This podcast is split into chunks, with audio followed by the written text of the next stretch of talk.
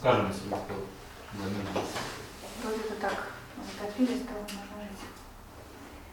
Со свежим воздухом. Ну что же, а, мы почти со всеми знакомы, меня зовут Ольга. А, Рада вас сегодня приветствовать на лекции, тема которой мне лично а, очень дорога, как и та лекция, которая будет через неделю, посвященная пространству. Сегодня мы говорим о времени сакральном и времени профанном, причем относительно нашей с вами жизни. Но начну я, может быть, не с рассуждения, а с некоторых фактов. В Ирландии, неподалеку от Дублина, в долине Кибой, есть сооружение, ну, вот оно, которое называется New Grange.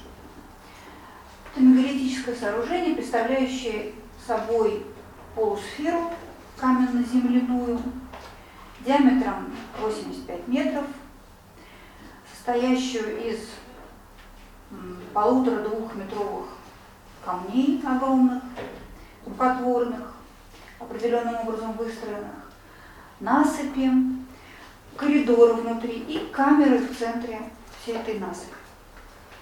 Коридор довольно узкий, длина его почти 20 метров, комнатка там внутри тоже небольшая. Отверстие э, при входе в этот коридор 20-сантиметровое. Представляете себе, да? Такой полусфера со стеночкой огораживающей дырочка 20 сантиметров. Коридор 20 метров. Камера. Коридор этот весь украшен спиралями, вырезанными в камне. Камень при входе тоже покрыт этими спиралями. Вот он. Вот, собственно, вход и а, дырочка та самая. Зачем?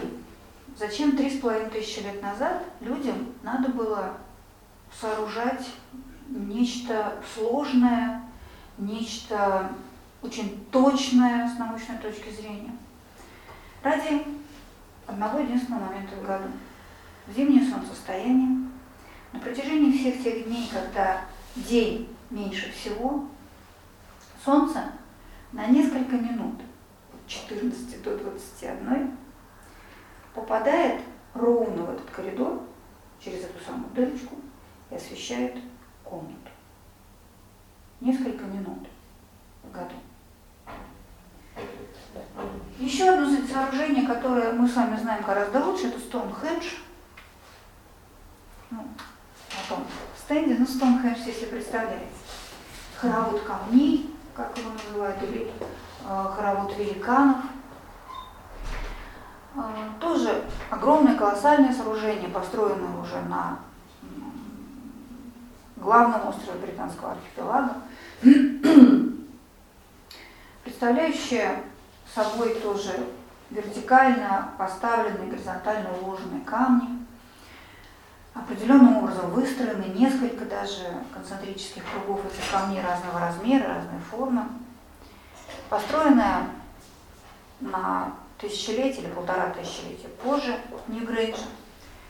Каково его назначение, этом существуют самые разные предположения. А, но из тех, что сегодня более или менее научно подтверждены, это то, что весь этот хоровод великанов, все это грандиозное, сложнейшее сооружение, построенное непонятно как, было создано для того, чтобы служить обсерваторией, для того, чтобы наблюдать очень точно, замечать, вычислять момент летнего солнцестояния, а также разные другие небесные явления. А, затмение солнечной лунной фазы Луны и так далее. Еще один факт. Перенесемся в Египет. извините. А, в Египте, как вы знаете, правителем фараон. Ну, мы говорим фараоны. Э, существует даже определенная э, хронология последовательности смены этих фараонов. Существуют целые династические таблицы этих фараонов. Мы их сегодня знаем по номерам 19 династии, 4 династии и так далее. По э, царствам, древнее царство, среднее, новое. У нас есть свое представление о том, в какой последовательности шли друг за другом эти фараоны, сколько лет они правили и так далее.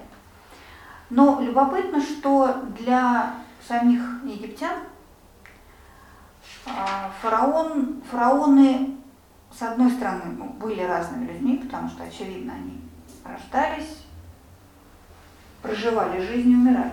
С другой стороны, они воспринимались как единая сущность, которая просто рождается в разных телах последовательно.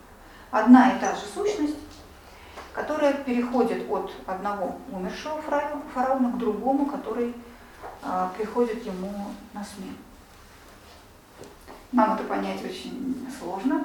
Тем не менее, для египтян это был факт, потому что, собственно, все фараоны считались потомками или неким таким единосущным продолжением бога Хора, сына Исида и Осириса.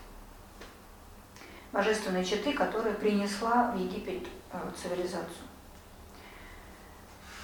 И одним из очень важных э, ритуалов был, была пронизана вся жизнь фараона. Не было ни одной минуты, которая не была бы э, вне этой определенной последовательности действий, задача которой была хранить порядок, маат, справедливость, поддерживать в Древнем. И был э, один праздник, который э, помогал фараону при очевидном старении, дряхлении физического тела возобновлять ту силу, которая распространялась не только на него самого, но и на весь Египет. Он отвечал за благосостояние, благоденствие всей страны, которая находилась под его властью. Этот праздник назывался Хеб-Сед. Проводился он через 30 лет после вступления фараона на престол. Определенным образом, через определенные э, ритуалы и церемонии, фараон возобновлял, как считалось, полностью свою силу, свое могущество. Еще один пример. Пример чего об этом сейчас поговорим. Еще один факт. Вы наверняка знаете, что есть такой праздник Навруз, или Новруз, или Наурус, по-разному. В разных странах у разных народов его произносят. Это очень древний праздник. Знаете, что это праздник? День, по-моему, весеннего равноденствия. Совершенно верно. Новый год у э, народов э, иранских тюркских, да, вот, древних персов в частности, у зороастрийцев древних, не исламских народов. В исламе он запрещен как праздник. Новый год, который приходится на весну, на весеннее равноденствие, 21 марта. А, не этот факт я хотела до вас донести. Самое интересное, что, например, э, что бы ни происходило в тех странах, где этот праздник отмечается, для э, странах, для которых он имеет значение, какие бы исторические коллизии в этот момент не имели места, даже если, например, идет война, то в момент этого праздника, в момент Навруза, этого Нового года или весеннего равноденствия войны прекращаются. Происходит такое прерывание времени. И последний факт. В Индии до 13 века, пока туда не, пришло, не пришел ислам, не начал проникать, вообще не знают, что такое хронология. Им вообще было неинтересно, какая сегодня дата, в какие годы правит тот или иной раджа, в каком году мы сейчас с вами находимся, в каком году мы родились. Этот момент, этот э, факт привязки к некоему линейному календарю их вообще не волновал. У них не существовало такого понятия, как хронология. Этим вызваны некоторые сложности для ученых сегодня, которые должны выстраивать как раз все эти хронологии, когда кто правил, когда происходили какие события, в какой последовательности они происходили. Э, ученым приходится по разным косвенным данным об этом догадываться сами. Индийцы этих записей не оставляли. И вообще для них э, некая писанная история до определенного момента тоже не существовала. Те великие книги, которые мы с вами знаем, э, Махабхарата, частью которой является Бхагавадгита известная, или Рамаяна, два самых известных индийских эпоса, это то, что было записано тысячелетия спустя после того, как они появились как устное предание.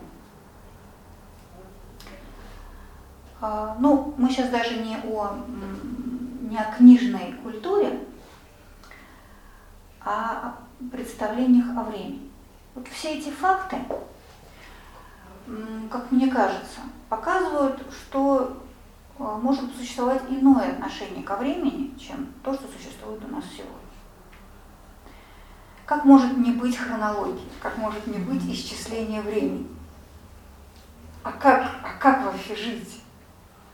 Как понять, что сегодня это сегодня, а вот то, что было 70 лет назад, 72, а вот ну это же важно, а вот нам важно знать. Как-то по-другому можно к этому относиться. Можно сооружать колоссальные сложности постройки, колоссальной, научно как это сказать, выверенное при отсутствии науки в современном понимании, для того, чтобы несколько минут в году наблюдать, как солнечный луч проходит через этот коридор и освещает эту камеру наблюдения. Или существует же множество мегалитических сооружений, только два примера привела. Есть, скажем, в какой-нибудь Тульской области на э, реке Красивая Меча есть огромный камень, валун с таким визиром, с прорезью, который ориентирован вот то, то, тоже точно на точку восхода солнца в э, определенный момент, уж не помню какого, равноденствия или солнцестояния. И таких э, великое множество. Если вы мне подскажете, есть ли подобные сооружения в наших краях, буду очень благодарна. А можно относиться к времени иначе, чем мы. Мы надели часы на руку, запихали в мобильник, и нам кажется, что мы владеем временем. Это иллюзия, конечно, потому что время владеет нами. Оно заставляет нас спешить, оно заставляет нас бояться, что мы не успеем, оно заставляет нас считать себя, высчитывать очень э, четко и жестко. Оно съедает нас. Помните, как Бог Кронос пожирал своих детей? Кронос, время, Сатурн, он поедает плоть, он пожирает а, все родившееся. Так как он пожирал своих детей, пока Зевс не заставил а, их освободить, и не возник наш проявленный мир. Время владеет нами. Мы боимся его потерять. Мы живем в тех границах, которые сами себе установили. Мы сами залезли в эту ловушку, мы сами э, вошли в эту темницу. В темницу линейного времени, профанного времени, обыденного времени. Времени исчисляемого часами, минутами, днями, неделями, годами, десятилетиями, веками. Но уже хотя бы из тех примеров, которые я привела, очень немногочисленных, очевидно, что можно смотреть на по-другому как-то на время. Можно, как э, фараон, считать, что ощущать, не просто полагать умом, а точно знать, что ты можешь войти в какой-то цикл, и это тебя возобновит, возродит твои силы. Можно не считать часы, дни и годы, как э, индусы, но точно знать, что ты живешь правильно, так как надо. Не боясь никуда опоздать, а живя так, как жили их предки. А их предки жили так, как жили до них боги, по тем моделям, которые эти боги оставили для нас, людей.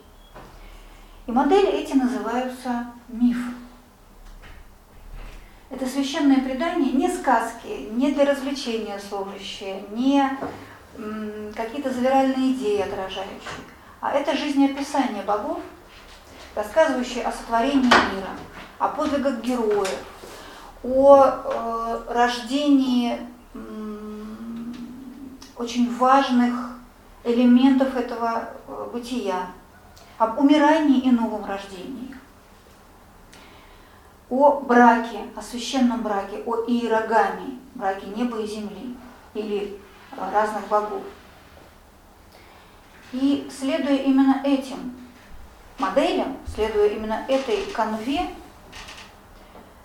а, человек традиционного общества не ощущал, что он находится в замкнутом круге каком-то. Он ощущал, что он причастен, что он является важной составной частью жизни космоса, всей природы. И точно так же, как вся природа у нас с вами на глазах, вот сейчас, в октябре, умирает, начинает умирать, желтеют деревья, опадают листья, скоро опадут совсем, похолодает, выпадет снег, хоть в Волгограде ненадолго. А, жизнь природы замрет. Но мы точно с вами знаем, правда ведь, что весной она возродится. Точно знаем? Вы точно знаете?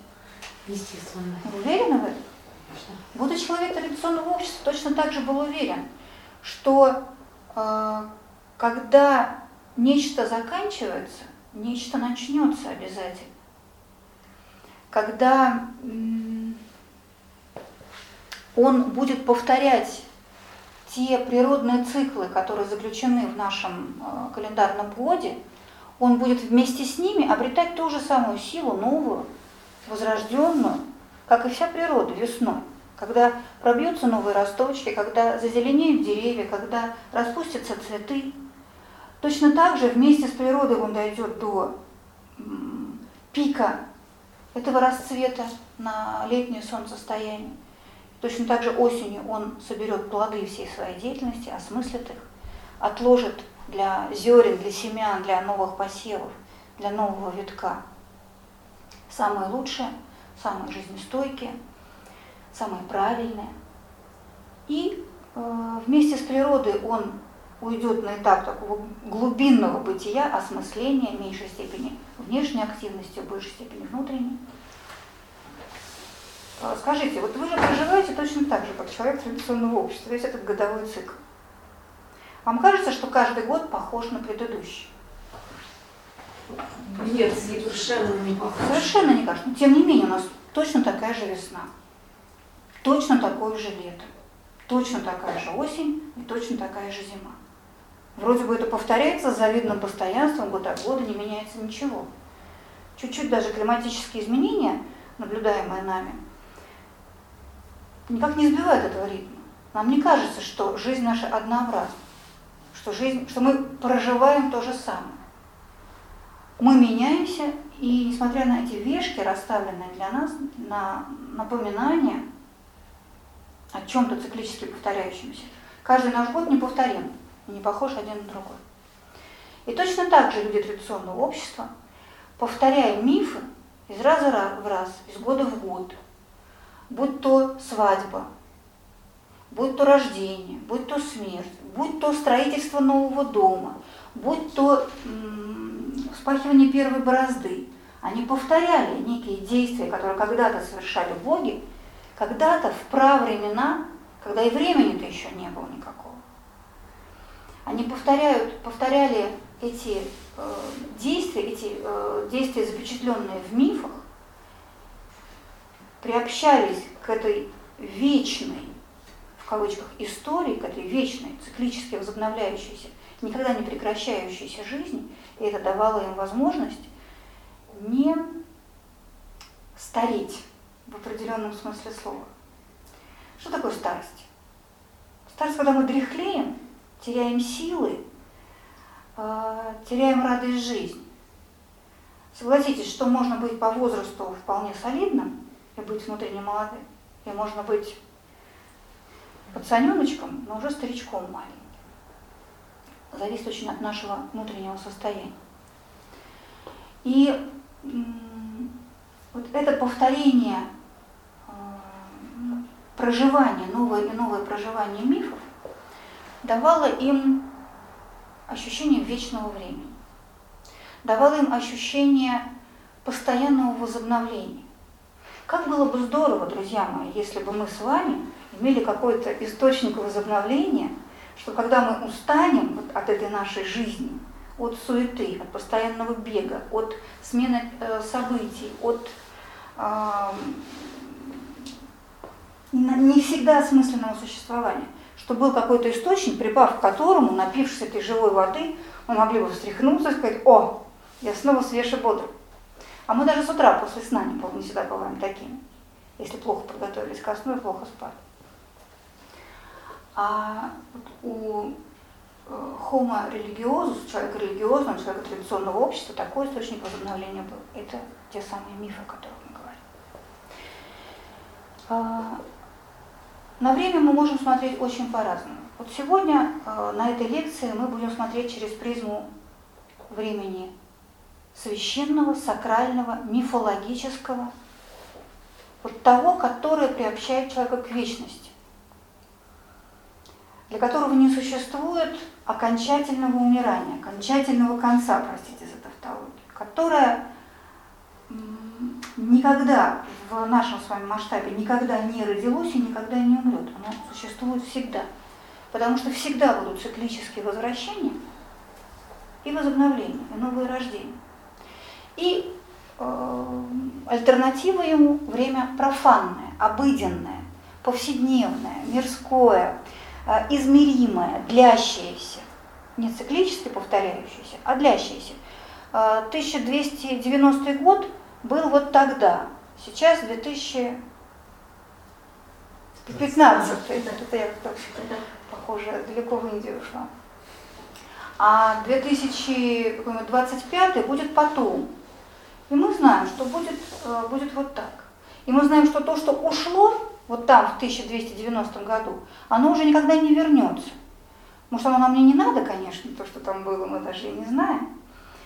Но э, такой подход ко времени, как к чему-то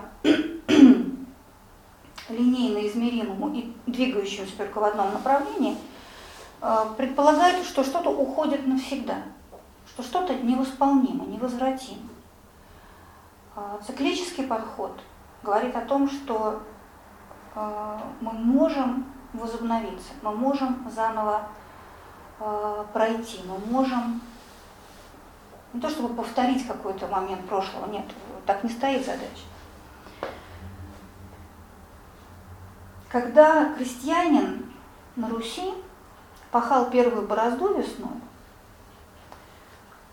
он точно знал, что он повторяет древний миф, до нас не дошедший, к сожалению у нас очень активно прививали христианство, поэтому дохристианские мифы, к сожалению, дошли в очень обрывочном состоянии, почти не дошли, за исключением одного сюжета. Так вот, когда он а, прокладывал эту первую борозду, как и крестьянин в Индии, как и крестьянин в Южной Америке и в Африке, он точно знал, что этим своим действием, вот, взрезанием плугом э, девственной земли, он повторяет, проживает, сам внутри проживает э, один из изначальных мифов о браке неба и земли. Происходит соединение, оплодотворение земли. И он причастен вот к этой э, небесной ипостаси, он сам немножко сейчас Бог, который к этой земле подходит э, с предложением этого соединения для того, чтобы родились новые зерна, для того, чтобы продолжалась жизнь. Он это так воспринимал. Ну, более того, некоторые из этих элементов сохранялись вот уже до э, регистрируемого времени, так сказать, в 19 веке, в начале 19 века только начали на Руси э, записывать. Мифы, традиции, праздники, фольклор. Кое-что дошло, ну вот буквально до, до тех времен, когда индустриализация э, опустошила э, деревни, и эта традиционная культура начала утрачиваться.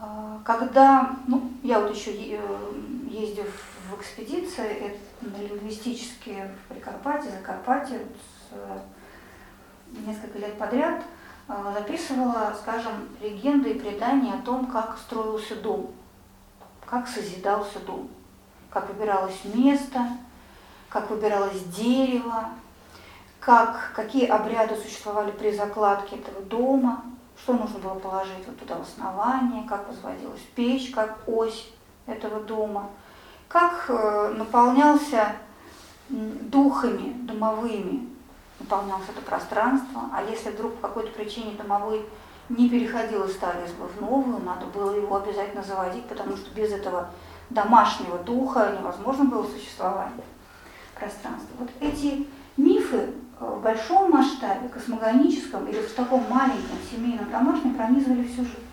И они давали, повторю, вот этот оттенок личности.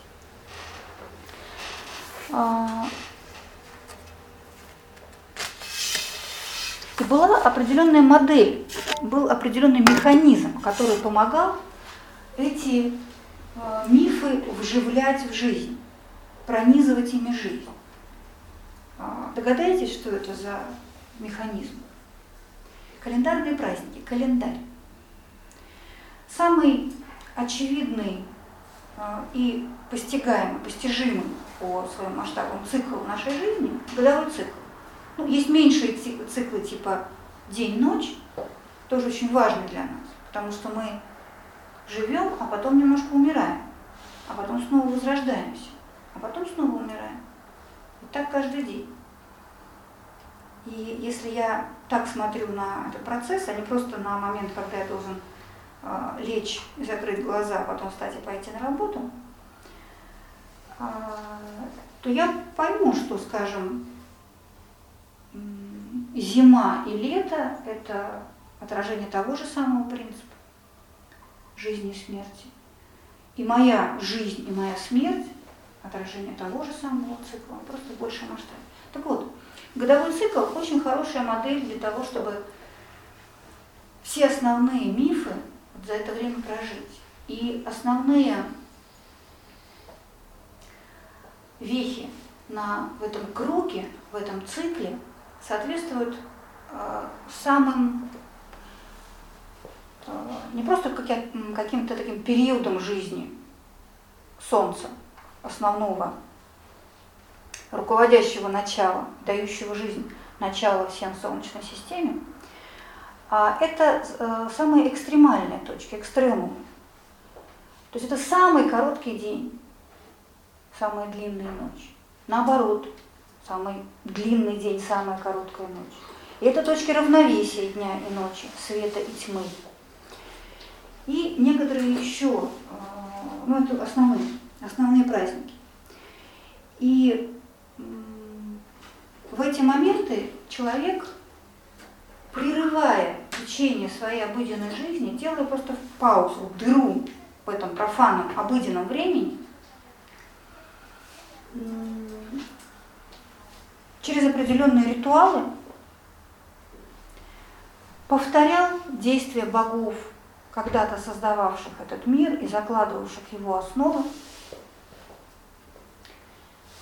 И тем самым, повторю, вот он выходил из этого линейного обыденного существования в существование вечное. Мы мечтаем, ну кто-то из нас, не знаю, я не мечтаю быть вечным, мне кажется, это ужасно. Но сегодня очень много предпринимается для того, чтобы сохранить э, физическую оболочку, ну нашу, человеческую, как можно дольше, как можно менее потрепанном состоянии. Но, опять же, очень мало делается усилий для того, чтобы сохранить внутреннюю молодость, внутреннюю силу в ее неискаженном состоянии, эту молодость души. Это в определенном смысле парадоксально.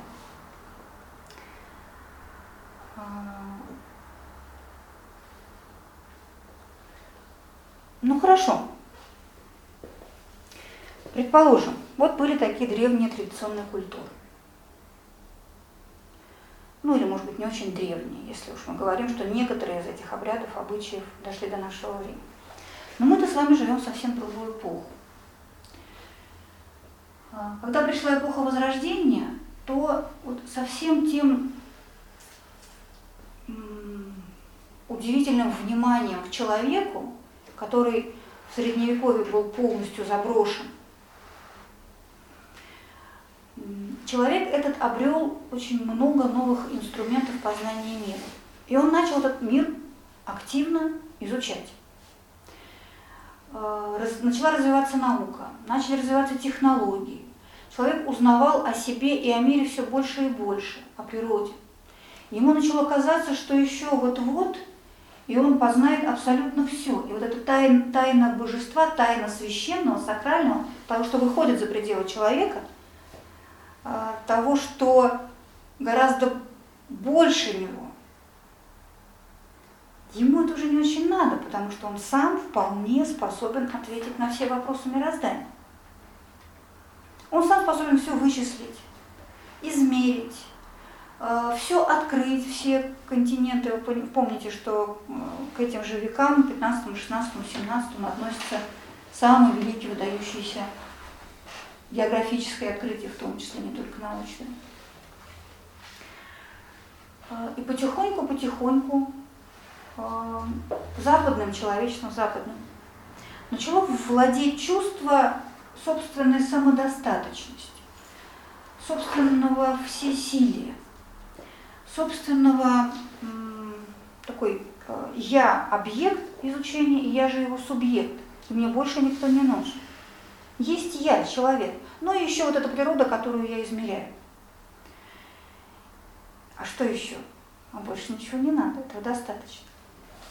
И потихоньку начала вымываться сакральная составляющая.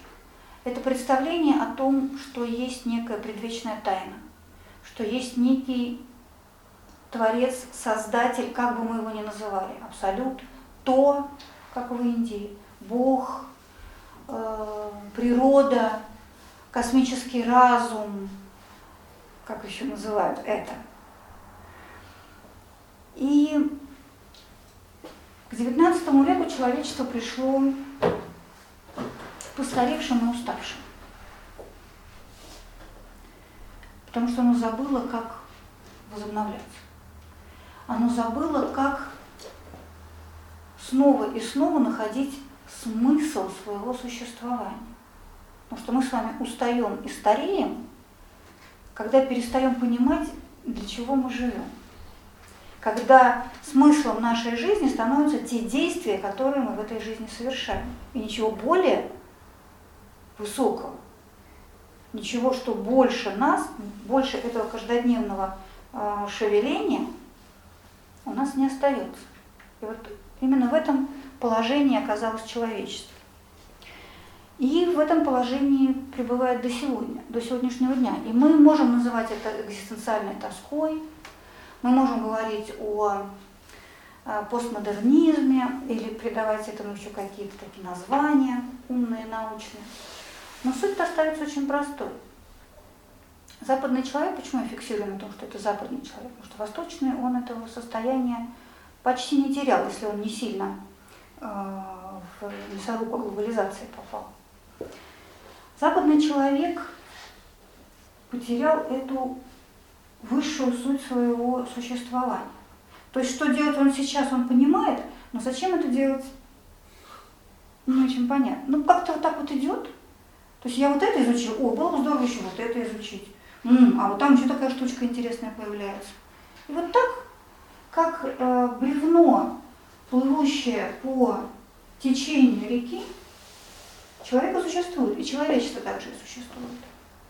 Его кидает о берег, ему больно. А, его отшвыривает на середину реки, ну, вроде бы спокойно и ровно. Потом опять обеих. И он не понимает, что есть река, он не понимает, что есть течение, он не знает, по каким законам эта река течет, куда она направляется, и куда течет он сам по этой, по этой реке. И так человеку жить, конечно, очень сложно. Но сказать, что человек совсем забыл мифы, было бы, наверное, большим преувеличением. А, Понимая это или не понимая, осознавая или не осознавая, человек без мифов существовать не может, а в них существует. Другое дело, что он повторяет формы, но не всегда понимает суть. Даже тот человек, который называет себя атеистом, позитивистом или как-нибудь еще, он, тем не менее, окружен большим количеством, не окружен, а пронизан большим количеством мифов самых разных. Хотите самый, ну, не самый, один из таких примеров. Если вы проанализируете, скажем, голливудские фильмы, возьмите такое статистическое исследование сделайте. Сюжетов, лежащих в основе фильмов, сегодня выпускающихся. Ну, голливудских это э, как, как это назвать-то, квинтэссенция некая э, современного киноискусства. Вы увидите, что в основе всех этих фильмов лежат, лежит очень небольшое, небольшой набор сюжетов. И все эти сюжеты повторяют все те же самые древние изначальные мифы. Ну давайте поиграем, какие у нас могут быть сюжеты. Какой-нибудь герой, спасающий девушку, Мир. мир, человечество, что-то. Сюжет про героев. А, Миф о солнечном герое, совершающем подвиги ради а, спасения мира. Хотите Геракла вспоминайте, хотите Тезея вспоминайте, который с Минотавром боролся, хотите вспоминайте э, Стивена Сигала или ну, это, это од- одни, один и тот же сюжет. Один и тот же. А почему он так появляется? Что больше придумать ничего нельзя? Вообще-то нельзя. Скажу. А во-вторых, он нам очень нужен. Нам очень нужно проживание нами, а все-таки кино, смотрение кино это проживание, согласитесь. Чтение книг тоже, естественно. Просто сейчас книги читают меньше. Когда-то книги были этим источником возобновления мира.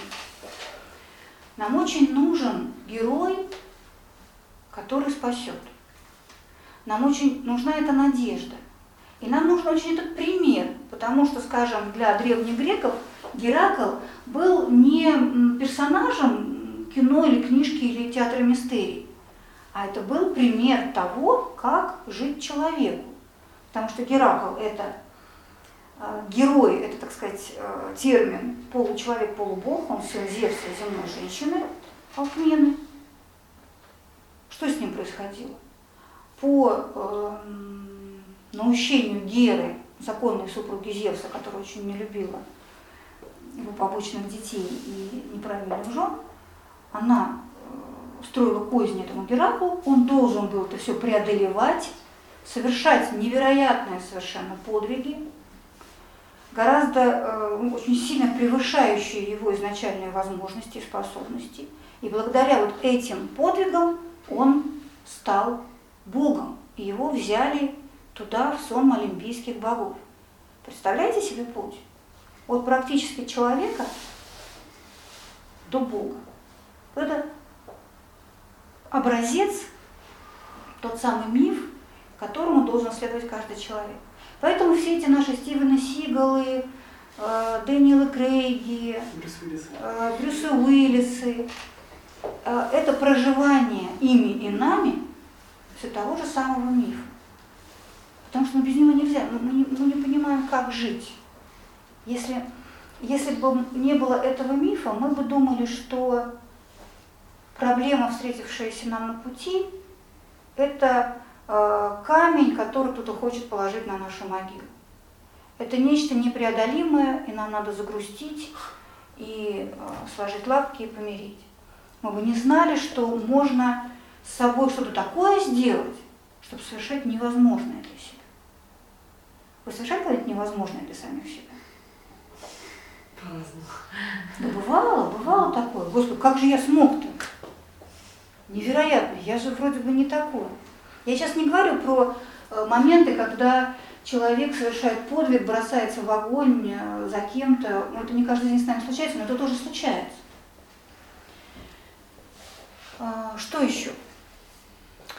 А, Я прожила уже некоторое количество лет, и за это время сменилось несколько парадигм свадеб.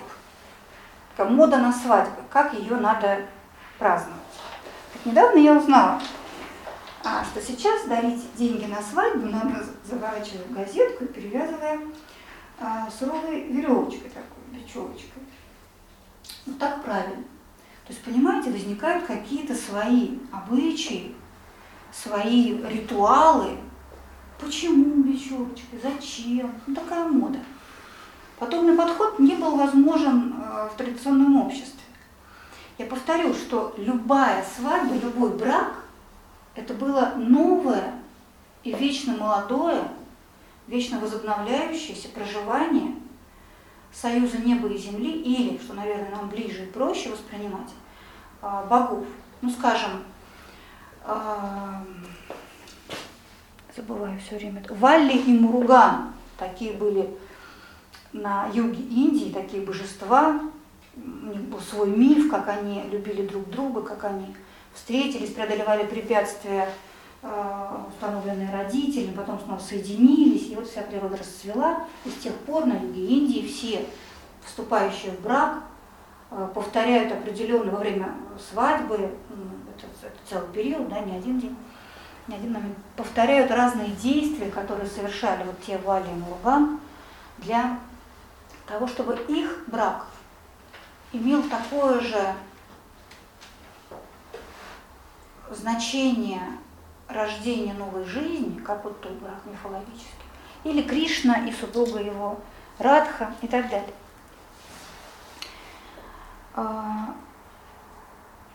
Что бы ни происходило с нашими религиями, но, скажем, христианская литургия –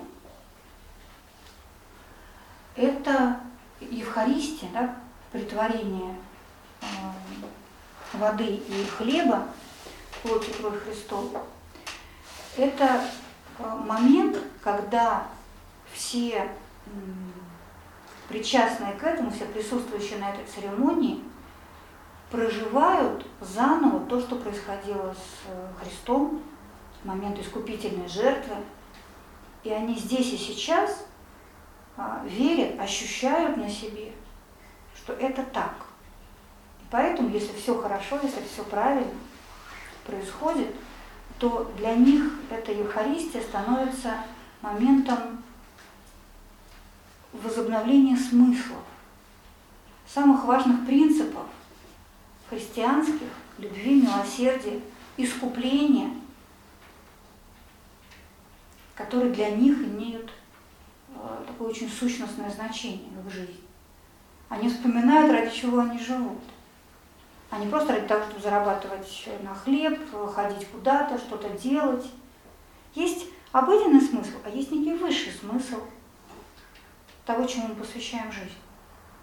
И этот смысл в нашей суете, он теряется, он очень быстро уходит. Также когда-то в мире боги создали с, каким-то, с какой-то целью, с каким-то смыслом. Но человечество потом, опять же, вот в этой всей своей житейской бытовой суете, оно так подзабывает это все. И праздники нужны и им, тогдашним, и нам сегодняшним, для того, чтобы вспоминать об этом.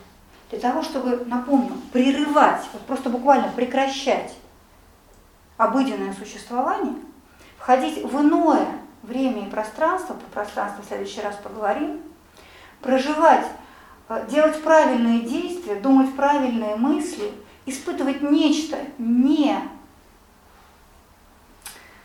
э, необыденное, нечто трансцендентное, выходящее за пределы этой нашей жизни, как будто бы вдыхать этот, эту вечность, этот сакральный смысл, а потом возвращаться обратно в обычную жизнь и выдыхая символически, выстраивать ее на более правильных, более прочных основаниях. Мы сказали с вами, что праздники, вот такая, такой механизм, особенно календарные праздники. Я напомню, что, скажем, на латыни праздники э, звучали вот так, диез фестус, праздничные дни. От корня фес, фестиваль, все тоже, конечно. Корень фес означал освящать. То есть это некие освященные дни, освященные божественно, нездешним, вечным, трансцендентным. И праздники – залог того, что жизнь не обветшает. Ни космическая, ни человеческая, ни общество, народ. Что она будет возрождаться, не будет терять своего смысла,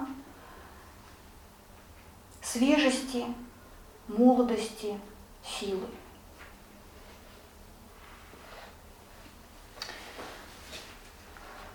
Скажите, пожалуйста, если возвращаться к нашей жизни, а, в какой степени ваша, именно ваша жизнь, в какой мере в ней присутствует сакральное? Вот во всех тех смыслах, о которых мы говорим. Ну, смотрите, там ноль вообще не присутствует, да? Немножко присутствует иногда, часто присутствует. Или я фараон, и вся моя жизнь – это сплошной ритуал и сакральное время. По этой шкале. Как вы можете оценить свою жизнь?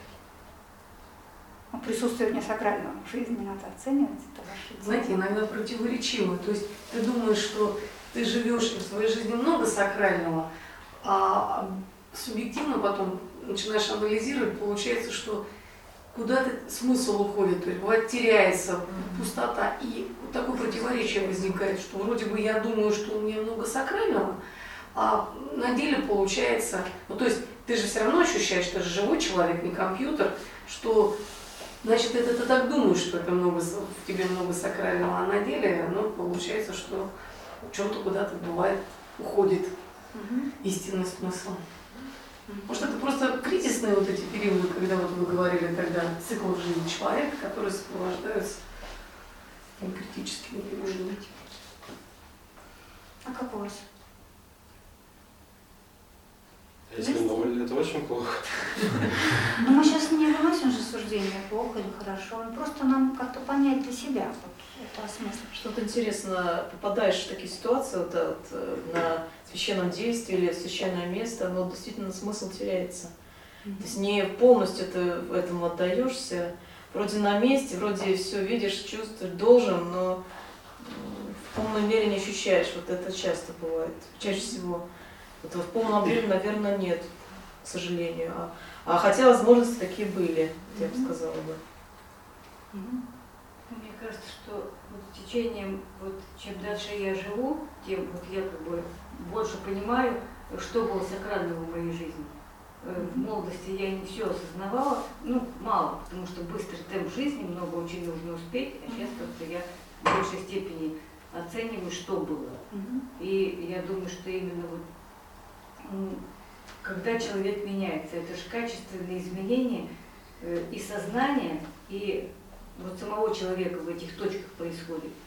И он уже не может жить так же, как он жил вчера. То есть как-то перещелкивает, и человек поднимается на другую ступеньку и идет к следующему циклу. Ну, фараонов, похоже, среди нас нет. Но это неудивительно. В нашем обществе, эм, хотя ритуалы в нашем обществе есть, согласитесь. Вот, я не знаю, от дня первокурсника, олимпийской церемонии открытия Олимпиады, как той же свадебной церемонии, или погребальной, или и так далее. Рождение детей. Рождение. Ну, вот, вот такие, э, есть несколько очень важных, есть годовой цикл, а есть цикл жизни человека. Это тоже очень важные праздники, которые всегда тоже были отражением мифов в традиционном обществе. Это точка перехода из жизни в смерть, из смерти в жизнь, из состояние до брака в состояние брака, это умирание в одном состоянии и рождение в другом, ну, вплоть до буквального, или возрастные инициации, где очень часто, ну вспомните, как Баба Яга на лопате засовывала Ивашечку в печь. Вот такое отражение, уже фольклорное отражение э, символического представления об умирании и последующем рождении уже более мудрым, более сильным, более знающим, более умеющим и так далее. Отражение возрастных инициаций. Что же нам делать-то? Мифов мы уже не знаем. А если знаем, то не знаем, что с ними делать. Мы сегодня мифы. Я, э, с одной стороны, благодарна людям типа Куна, которые, скажем, собирали и в такой доступной форме излагали древнегреческие мифы. С другой стороны, они излагали в такой доступной форме, что они превращаются в такие пошленькие Анекдоты. анекдоты, такие адюльтер такой вот у этих богов, какая-то совершенно аморалка, и никакого смысла там не просматривается. Слишком мы их опускаем до себя. А если читать Гомера или Гесиода, он излагает эти мифы, так сказать, первоисточники, на которые мы опираемся. Это вообще непонятно, такой язык сложный, какие-то замысловатости, гнев о богине Воспоя, Ахиллеса, Пелеева, сына, грозный, который Ахеяну тысячи бедствий содеял, грозные души могучие славных героев не зринул. Невозможно читать. Три строчки только я прочитала. Начало Илиады. Что делать? Возможно ли вообще в нашем обществе, в нашей жизни вот эти моменты сакрального иметь? Ну, я бы сказала, что нельзя их не иметь. Мы очень уставшие, мы очень растеряны. Мы даже если деловитые, а мы все деловитые, мы довольно растеряны, потому что мы, опять же, не знаем, куда мы плывем. Нам кажется, что мы сами распоряжаемся своей жизнью, а вспоминая Воланда, не кажется ли нам, что иногда, что это нам кто-то распорядился, а не мы сами? А, мы оказываемся в состоянии жизни без какого-то более высокого смысла, смысла, выходящего за пределы каждодневного. Это фатально? Надеюсь, что нет. А, ну, кстати говоря, нам никто не мешает учиться читать символический язык мифов. Потому что э, это символический язык, э, язык не просто в образах, картинках, а в тех образах, которые имеют содержание многослойное и многоплановое. Мы можем говорить именно о неких принципах и законах, о которых рассказывают эти мифы, а ведь это именно принципы и законы главные герои. Браки Зевса многочисленные. Это очень интересная картина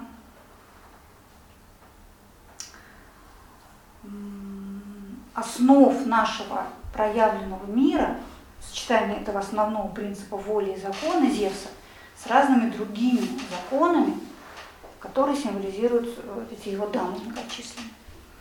И рождение детей их это тоже некие последствия этого. То есть это страшно интересно. Но это здорово, это любопытно. А мне-то что? Э, один путь – учиться читать мифы и применять их к себе. Но это надо, чтобы кто-то учил. Надо на каких-то примерах и образцах учиться. Э, ну, мы, во всяком случае, в Акрополе это стараемся делать. Вы, ну, кто ходит на лекции, заметили, это со второй же лекции с Бхагавадгиты, вот один из таких примеров символического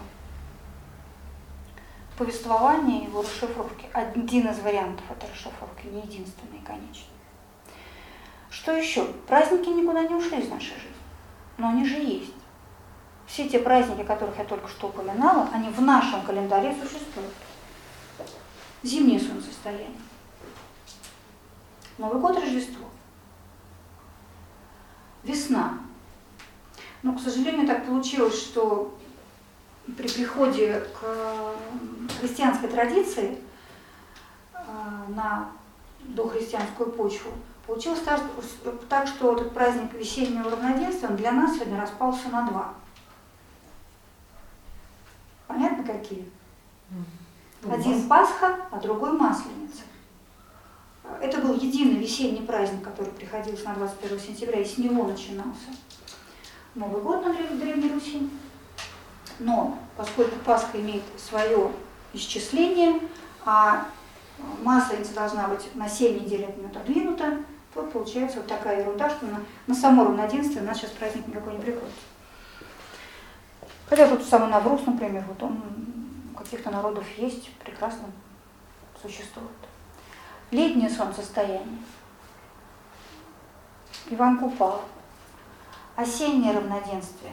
Здесь в христианской традиции целый такой спектр разных праздников, которые в основном женские, которые связаны в основном с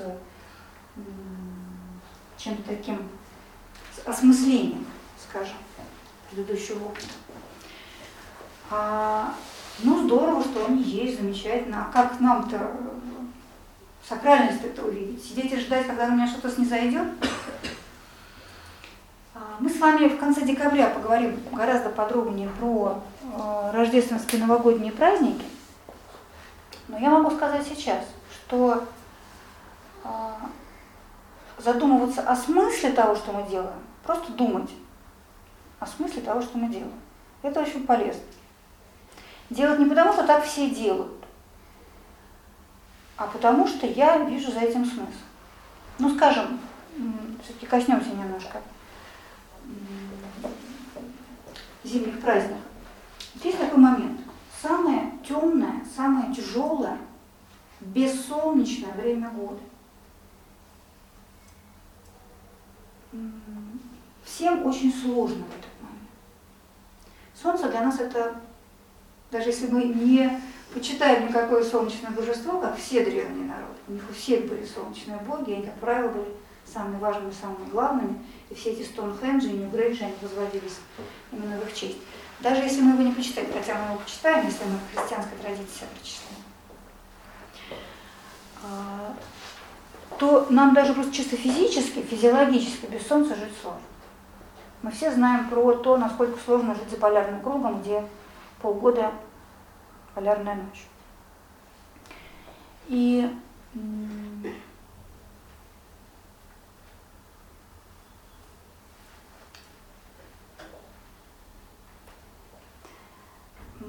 принцип этого праздника в самой глубокой тьме рождается свет.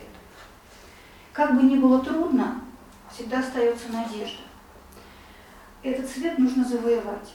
За этот свет нужно сражаться. Нам сложно сражаться за свет солнца.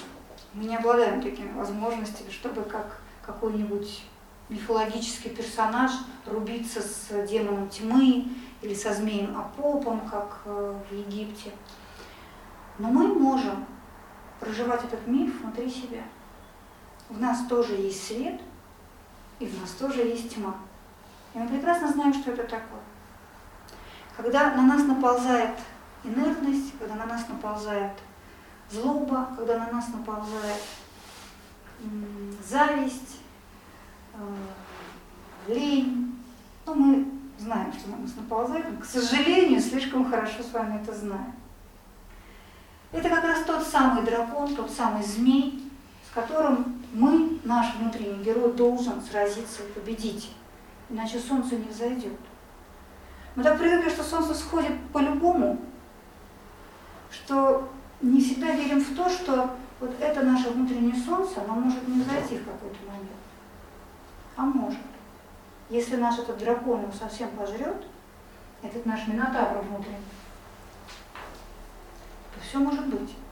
И мы совсем забудем о том, ради чего мы живем. И нас заест быт, и нас заест э, эгоцентризм, и я буду считать, что все крутится вокруг только ради меня. А если не ради меня, то я буду сердиться очень. И все, кто не оказывают мне э, почтение или не приносят мне благо, они для меня перестают существовать. Разные бывают последствия поедания себя этим внутренним драконом. Вот это маленькое мое сражение в этот момент года – раздувание этой искорки, которая живет во мне, несмотря на все трудности, несмотря на все облака и тучи, закрывающие. Это вот то самое мифологическое сражение, которое осуществляли все величайшие герои во всех мифологиях, всех времен народов. И я сам становлюсь этим Гераклом, я становлюсь этим Тезеем, я становлюсь этим Осирисом, побеждающим Аполло. Э, Митрой, побеждающим быка. Ну, кстати, Осирис и Митра, они все, как и Иисус, родились 25 декабря, в момент зимнего солнцестояния по мифологии. И многие другие, кстати. Солон Виктус, такое римское божество, непобедимое солнце. И тогда, когда происходит эта победа, этот первый луч солнца, это первое увеличение дня на эту секунду, это победа солнца и моя. Моя ради солнца, солнце ради меня, наша вместе, всего мира, космоса, Вселенной. И моя. Я часть этого мира. Я тоже сражался. Поэтому я не бревно, которое бьется, оберегает и непонятно куда текущей реки, а я человек. Я завоевываю свое человеческое состояние. Не животное аморфное, бессознательное, а сильное, красивое, осмысленное.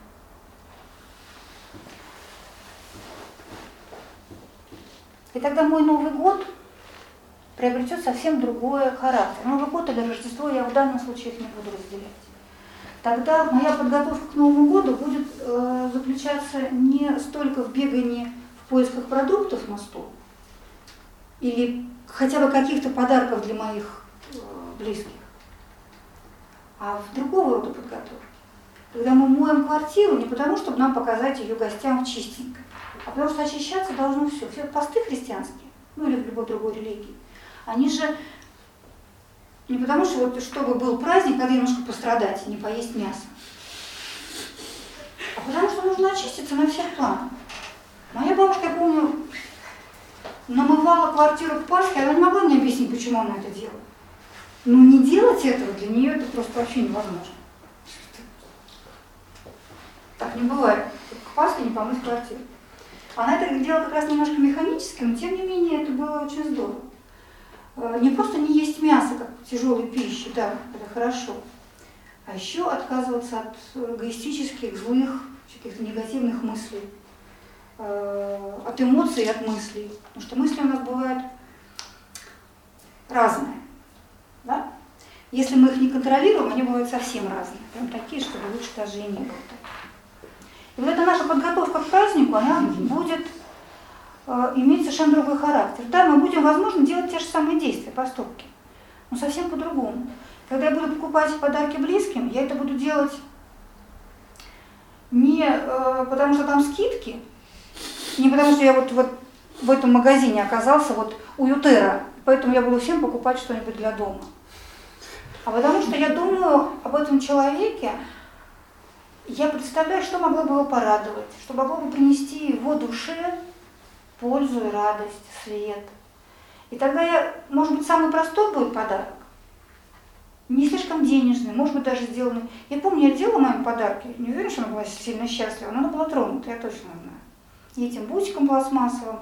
Я своей дочке храню эти пластмассовые бусики, рука не принимается выбросить. Никогда в жизни их не надевала, не надену. Так эти буковки пластмассовые нанизаны на веревочку. Для взрослой тети, так сказать, камильфо такой. Я не могу выбросить, мне это дорого. Вот когда-то это было там 15 лет назад сделано, я это храню. И для меня это сакрально. Не потому что это повторение мифа какого-то конкретного, а потому что это Души. а, от того, что вот существует вне времени и пространства, это от любви, от настоящего. И вот эти моменты настоящего, вот мы их собираем, нанизываем на свои веревочки, как бусинки, храним, как самое-самое-самое-самое. Ну, как вы вспоминаете про эти моменты в прошлом. А хорошо, чтобы они были в настоящем тоже. А, Когда я праздную день рождения, ну, смотрите, все мы празднуем день рождения. Иногда мы это любим, иногда не любим, но празднуем. Но это же тоже, согласитесь, маленькая почти что мифология. Я возвращаюсь к моменту, когда все началось.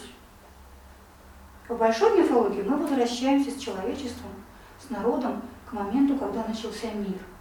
А я вот сейчас со своим близким возвращаюсь к моменту, когда начался я, когда началась моя история. И, э, а вот будет этот момент сакральным или нет, зависит только от нас. Потому что если это все превратится как так культурно говорится, в пьянку, Бывает, да? Не уверена, что что-то сакральное тут пробьется. Но смотрите, сколько здесь потенциалов вот для того, чтобы это было. Когда для меня мой день рождения становится не просто поводом поностальгировать, не просто перебиранием старых фотографий, не просто посиделками с друзьями, эм, не просто какой-то такой тусовкой с конкурсами, чем-то еще, как сейчас по-разному мы все справляемся, там, с играми с какими-то, по-разному справляются с танцами. Если это будет момент, который одновременно, смотрите, соединяет прошлое, и это шанс задуматься, а зачем? Очень хороший вопрос. Вот я родился, а зачем? Ну как? Ну как-то, чтобы жить, вот так как-то. Ты вообще как-то, как-то, ну так получилось. А давайте представим, что вот не просто так получилось, а зачем-то. Я появился зачем-то. У кого-то какие-то планы на меня были, вот у кого-то. Кто выше меня, кто больше меня, кто мудрее меня. Я сейчас не про родителей говорю. Не факт, что родители, когда я появлялся, были сильно мудрее. И день рождения тогда становится моментом поразмышлять. Вот я родился зачем-то, а насколько я сейчасшний, сегодняшний, соответствую вот тому себе, который мифологический, который был задуман, который идеальный. Я идеальный, не просто какая-то модель, а именно я. Вот тот настоящий, который там внутри есть, потенциал которого я ощущаю. Насколько я самому себе соответствую. И еще день рождения, мы уже все говорим тосты. Мы уже все пишем друг другу открыточки. Это очень важный традиционный момент. Вот эти благопожелания – это создание, моделирование будущего. А, Кто, как не близкие, нас направят, ну, более или менее деликатно, более или менее тонко или художественно. А Кто, э, как не наши близкие, скажет нам о том, что у нас что-то не так, или так, или выделит наши сильные стороны и поблагодарят за них. Да и мы сами тоже, мы сами себе чего-то желаем, вольно или невольно, осознанно или неосознанно. То есть мы создаем свое будущее, мы его моделируем, мы его мечтаем. И получается, что день рождения – это такой момент, такой разрыв в профанном обыденном времени, когда я одновременно соединяю прошлое, это изначальный первый импульс, где смысл был. Сейчас проверяю, насколько вообще он есть, нету, и будущее, вот с этими пожеланиями. Представляете, как красиво может? Как в какой-то форме будет, это не исключает ни стола, ни выпить, ни потанцевать, ничего. Может по форме то же самое, но более прилично. Но по сути это будет что-то другое, что даст тебе не опустошение и похмелье, а новые силы, новый азарт, новую молодость, бодрость, уверенность и ощущение причастности к вечному. А как еще мы можем в свою жизнь вносить эти элементы сакрального? Хотя бы давать себе остановку. Хотя бы давать возможность чему-то нам что-то шепнуть. Потому что когда мы бегаем, как заведенные, для нас никто не докричится, не то, что не прошепчет нам ничего. Он-то шепчет, мы не слышим. И поэтому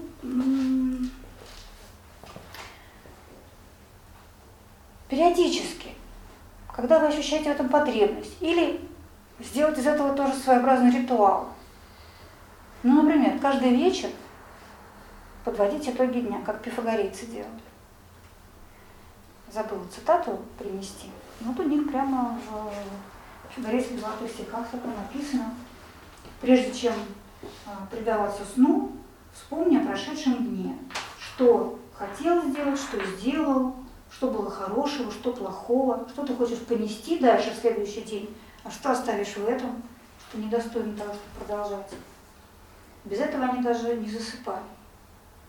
Если считать, что сон это маленькая смерть, то вот такое подведение итогов ну, очень важно становится. Для того, чтобы во сне потом с нами происходило ну, некие максимально полезные и, опять же, возобновляющие нас вещи. Мы же все хорошо знаем на собственном опыте, что не все равно, как засыпать. Ну, мы там про форточки знаем, про не знаю, ровность кровати и, подушки. Это понятно. Не все равно, в каком состоянии засыпать. И лечь как бревно и заснуть, или подвести итоги дня, или поставить себе музыку, или почитать что-то хорошее. Не все равно. Это отражается на том, что с тобой будет происходить ночью, и каким ты проснешься, и каким будет твой следующий день, и так далее. Можно с утра, приходя в сознание, радоваться этому дню, вспоминать смысл, который ты максимально высокий, на который, который только можешь уловить. И не просто строить планы на день. Это все понятно, тайм-менеджмент, все дела, методик ту- туча. А смысл вот этого всего? А зачем? Чтобы потом, когда мы подойдем к какому-то очередному кризису среднего возраста, мы с вами не столкнулись с очень серьезной пустотой внутри. Когда все вроде есть, а зачем, я не понимаю. Вот все эти усилия, они к чему? А, Есть какие-то, знаете, есть храмы, есть молитвы для, для тех, для кого это имеет значение. Я страшно люблю священные горы. Ну вот у меня просто какая-то а, невероятная мания. Но это я на следующей лекции расскажу об этом. Но для меня любой священный ход, ну везде же есть священные э, горы. Это одна из, это ось мироздания. Никогда раньше в традиционном обществе ничего не создавали без этого центра. Я люблю парки, например. Почему-то меня вот эта упорядоченная природа цветущая, она меня вот как-то внутри выстраивает, возвышает. Я очень люблю выходить на центральной набережной и смотреть на Волгу, потому что вот это, это расширение внутреннее, э, внешнее, оно как бы отражается внутри. Это мои моменты. Повседневного, сакрального, так скажем. Вне священного календаря, вне праздников, вне мифов, а просто такие повседневные. Найдите их, пожалуйста. Я очень вам желаю, чтобы они у вас были. Потому что эти моменты остановки, это, эти моменты разрыва профанного времени, этой суеты, этого бега, они нашей душе нужны как воздух, как вода, как пища. Без этого мы внутри засыхаем. Становимся такими заскорузлыми роботами, заржавевшими, которые двигаются все с большим и большим усилием, потому что больше и больше ржавеют. А смазочки этой никто им не дает, потому что они не нашли секрет это. И вообще любое время не пустое, не механическое, не автоматическое для нас может быть временем сакральным. Когда мы не просто делаем что-то, а задумываемся, почему мы это делаем. Когда мы самые простые действия осуществляем, понимая чуть выше, ощущая чуть более высокий смысл, чем само это действие, смысл самого этого действия.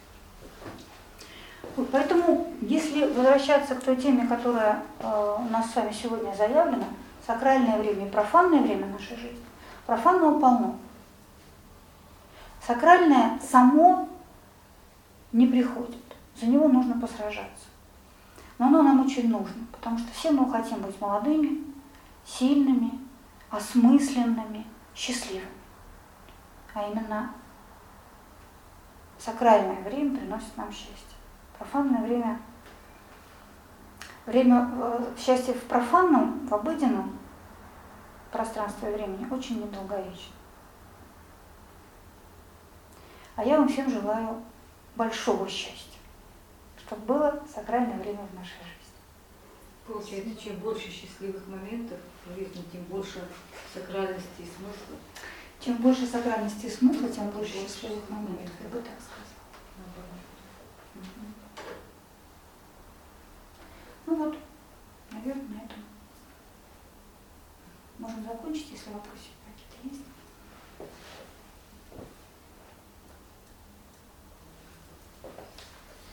А нормы нет, да, конечно, никакой.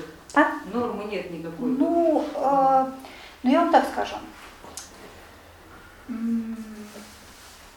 В древнерусском календаре примерно треть дней было праздничных. Ну, в разной степени праздничных. В римском календаре каждый день кому-то посвящен, какому-то божеству. То же самое было в египетском календаре. А, Но египтяне очень любили все одухотворять, одушевлять и называть и отмечать. Это не потому, что такие были веселые ребята, праздники любили, а потому что они видели этот смысл в каждом дне. А, Вот. Но я по себе знаю, что если у меня раз в неделю нет такой остановки, то это беда. Ну, это минимально, да, как шаббат у евреев, да, хотя бы. Вот хороший очень пример. Очень хороший пример. Я вот очень уважаю эту традицию. Ну, когда-то у нас было воскресные дни, ну как-то мы ее немножечко, так сказать, забили на них. А вот шаббат э, ортодоксальные иудеи хранят. Они ничего не делают. Ну там тоже, правда, доходит до крайности, до Понимает человек, как условности, да-да-да. Ну, это, к сожалению, все-таки традиция, это сколько там? Две тысячи, три тысячи, ну так, две с половиной тысячи лет, да, это такая не молодая традиция, естественно, что она обрастает своей ржавчиной. Но все равно принцип есть вот этот промежуток, есть это, это прерывание времени, что бы ни происходило, что бы ни было, а, ты семьей, ты радуешься, ты отвлекаешься от всех забот, ты не делаешь дел. Работа есть работа, работа есть всегда, как пела Куджа. Хватило только пота на все твои года. Она будет всегда, если мы насильственным образом не пресечем, не прервем, не навсегда, не забросим, ничего не случится. Нам кажется, если сейчас перестану это делать, все, рухнет мир. Нет, не рухнет. Наоборот, я вернусь к этим делам, более свежий, со светлой головой, полный сил, творческой энергии и смысла. Поди плохо. Но если мы себе этого не будем принудительным образом заставлять себя это делать, ну нет такой привычки, если у нас, то никто нам это не сделает. Даже праздники, даже выходные дни, которые, нам государство обеспечивает. Как мы их проводим? В лучшем случае за работой, в худшем случае не к присутствующим, но столько я слышала отзывов про то, сколько пьют на январские праздники, и, может быть, их даже сократить, чтобы меньше пили. Но понимаете, как мы расходуем те возможности, которые ну, нам просто даже даются уже. Выходные дни, а, праздники календарные, праздники разные. Насколько мы вслушиваемся в смысл этих праздников. Вот, поэтому нормативов нет. Вы как-то поговорите со своей душой. Но она же как-то есть. Она же что-то такое пищит слабо о себе заявляет, о своих потребностях. Мы говорим, сиди, молчи, работать надо не для тебя, вот выйду на пенсию, тогда будут тобой заниматься. Можем не дожить. Ну, в смысле, она может не дожить до нашей пенсии.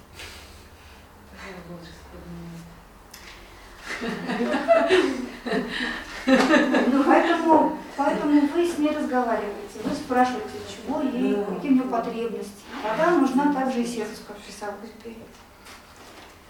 Вот. Так что желаю, чтобы у вас было достаточно сакрального времени, чтобы вы все-таки были счастливы. Спасибо. Вам. Спасибо. Такой же вопрос можно? Ну, Получается, что у нас ну, какое-то вот каждую неделю будет такое вот как бы сражение, потому что то есть все будние дни, получается, нужно работать, нужно там, ну, куча дел как бы на сакральное не остается, остается там время выходных на сакральное взять. То есть, получается, как бы будние дни там мне нужно работать, куча дел, я вот потерплю, пострадаю, а вот там выходные дни там я устрою себе сакрально. Или нужно как-то каждый день у меня. Ну, я сказала, что есть очень разные варианты. Поэтому вот я тут такого какого-то шаблона на всех одинакового нет. Я просто привела разные примеры из традиций разных. Люди были мудрые. Некоторые сейчас мудрые. Эти все субботы, воскресенья или пятницы, как у мусульман, они не зря. А, Очень, у меня а, мой а, доктор, например, китайской медицины, мусульманин, татарин узбекский. Я балдею, сочетание. Так вот, у него больные, там все лежат на кушеточках, все в иголочках. Это сам рефлекстерапевт. Нормально, пять раз в день по расписанию он берет свой коврик и уходит в пустой кабинетик на 10 минут. Понимаете? Намаз. Всегда. Пять раз в день? Пять раз в день. Намаз Намаз, пять раз в намаз день, у мусульман пять раз в день. Он мне очень нравится вот этой своей, эм, этим, этим своим, как бы это сказать, э, не фанатичным, но верным исполнением вот этих ритуалов, потому что они, они ему нужны просто как воздух. Когда вы постоянно имеете дело с больными людьми, это очень непросто выдерживать. Люди разные.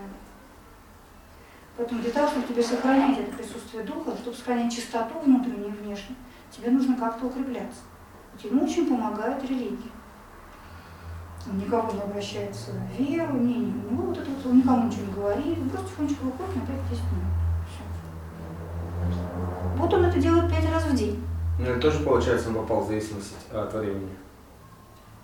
Ну, как бы загнал себя в какие-то рамки э, искусственные, так скажем. а, Или нет? Да нет, мне кажется, что, во-первых, не он загнал, он это принял сам.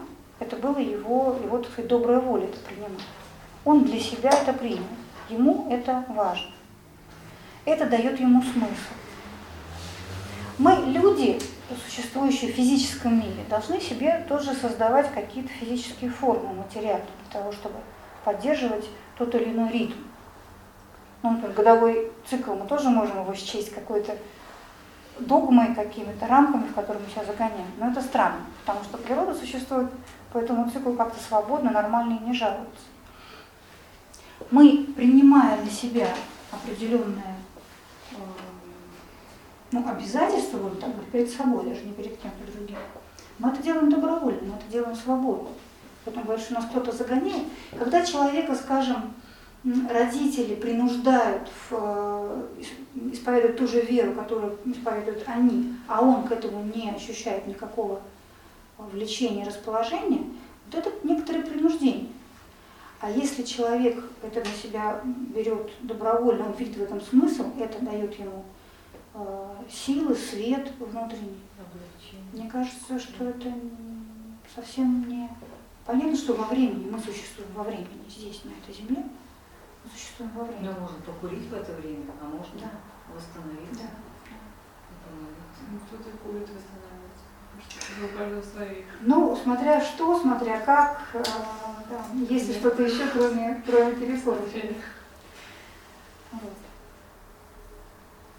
Можно, я говорила про дневник, или про при просыпании тоже вот это себе вот этот день увидеть. Это требует, это, это минуты.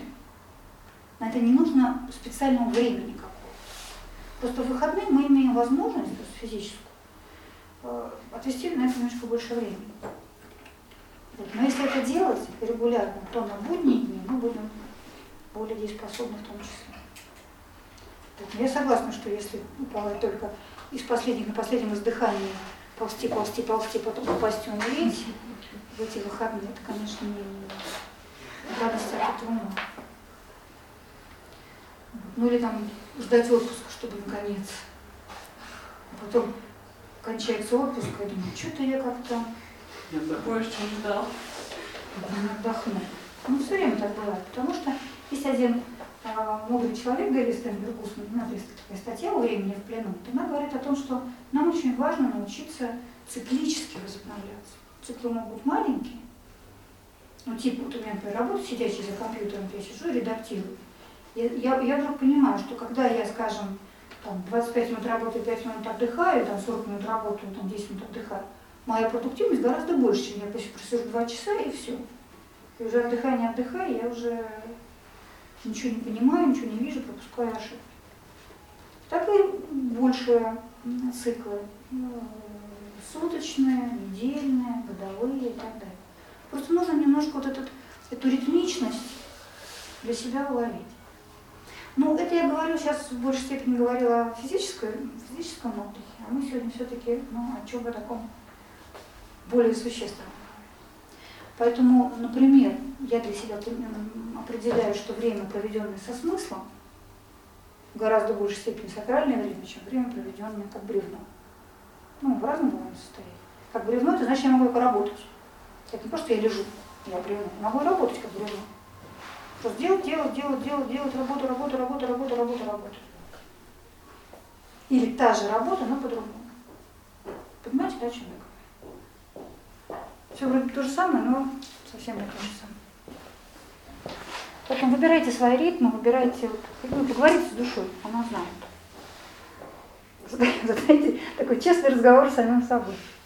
Чего тебе надо? В чем потребность? Чего хочется? Иногда хо- хочется просто побыть в тишине. А если разум одно советует, а сердце другое? Слушайте сердце. Ну, только если это сердце, а не эмоции.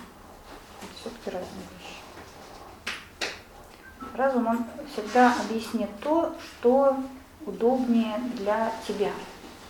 А то, к чему имеет отношение, а то, что больше тебя, ну, это ум наш, он не его степень компетенции. Наш ум очень хорошо обеспечивает существование наших а, нашей психики, нашего физического тела. Это да. А вот то, что больше, то, что выходит за пределы меня, то, что выходит за пределы моих личных интересов, ну, как сказать, туда он уже не дотягивается. И он уже объяснит, э, например, если тебе захочется совершить подвиг, он очень хорошо объяснит, почему не нужно его совершать. Ну, потому что это ущерб для возможной опасности для моего физического тела. А в это время наше сердце нас позовет вот туда, чертя голову, броситься, не думая ни о чем, и помочь нам кому-то спасти человека или что-то еще. Ну, к примеру. Вот. В теории это все хорошо. В теории все хорошо, согласна. Но у меня есть одна любимая цитата. Знаете, в «Белой гвардии» был такой персонаж, поручик Мышлоевский. Вот он говорил, достигается упражнением. Он, правда, говорил, если вы помните, про питье водки. Ну, закон тот же самый. Пробуйте, жизнь много вам подскажет. Ну что, спасибо. Спасибо. спасибо. Приходите в следующий раз, поговорим про пространство. Хорошо.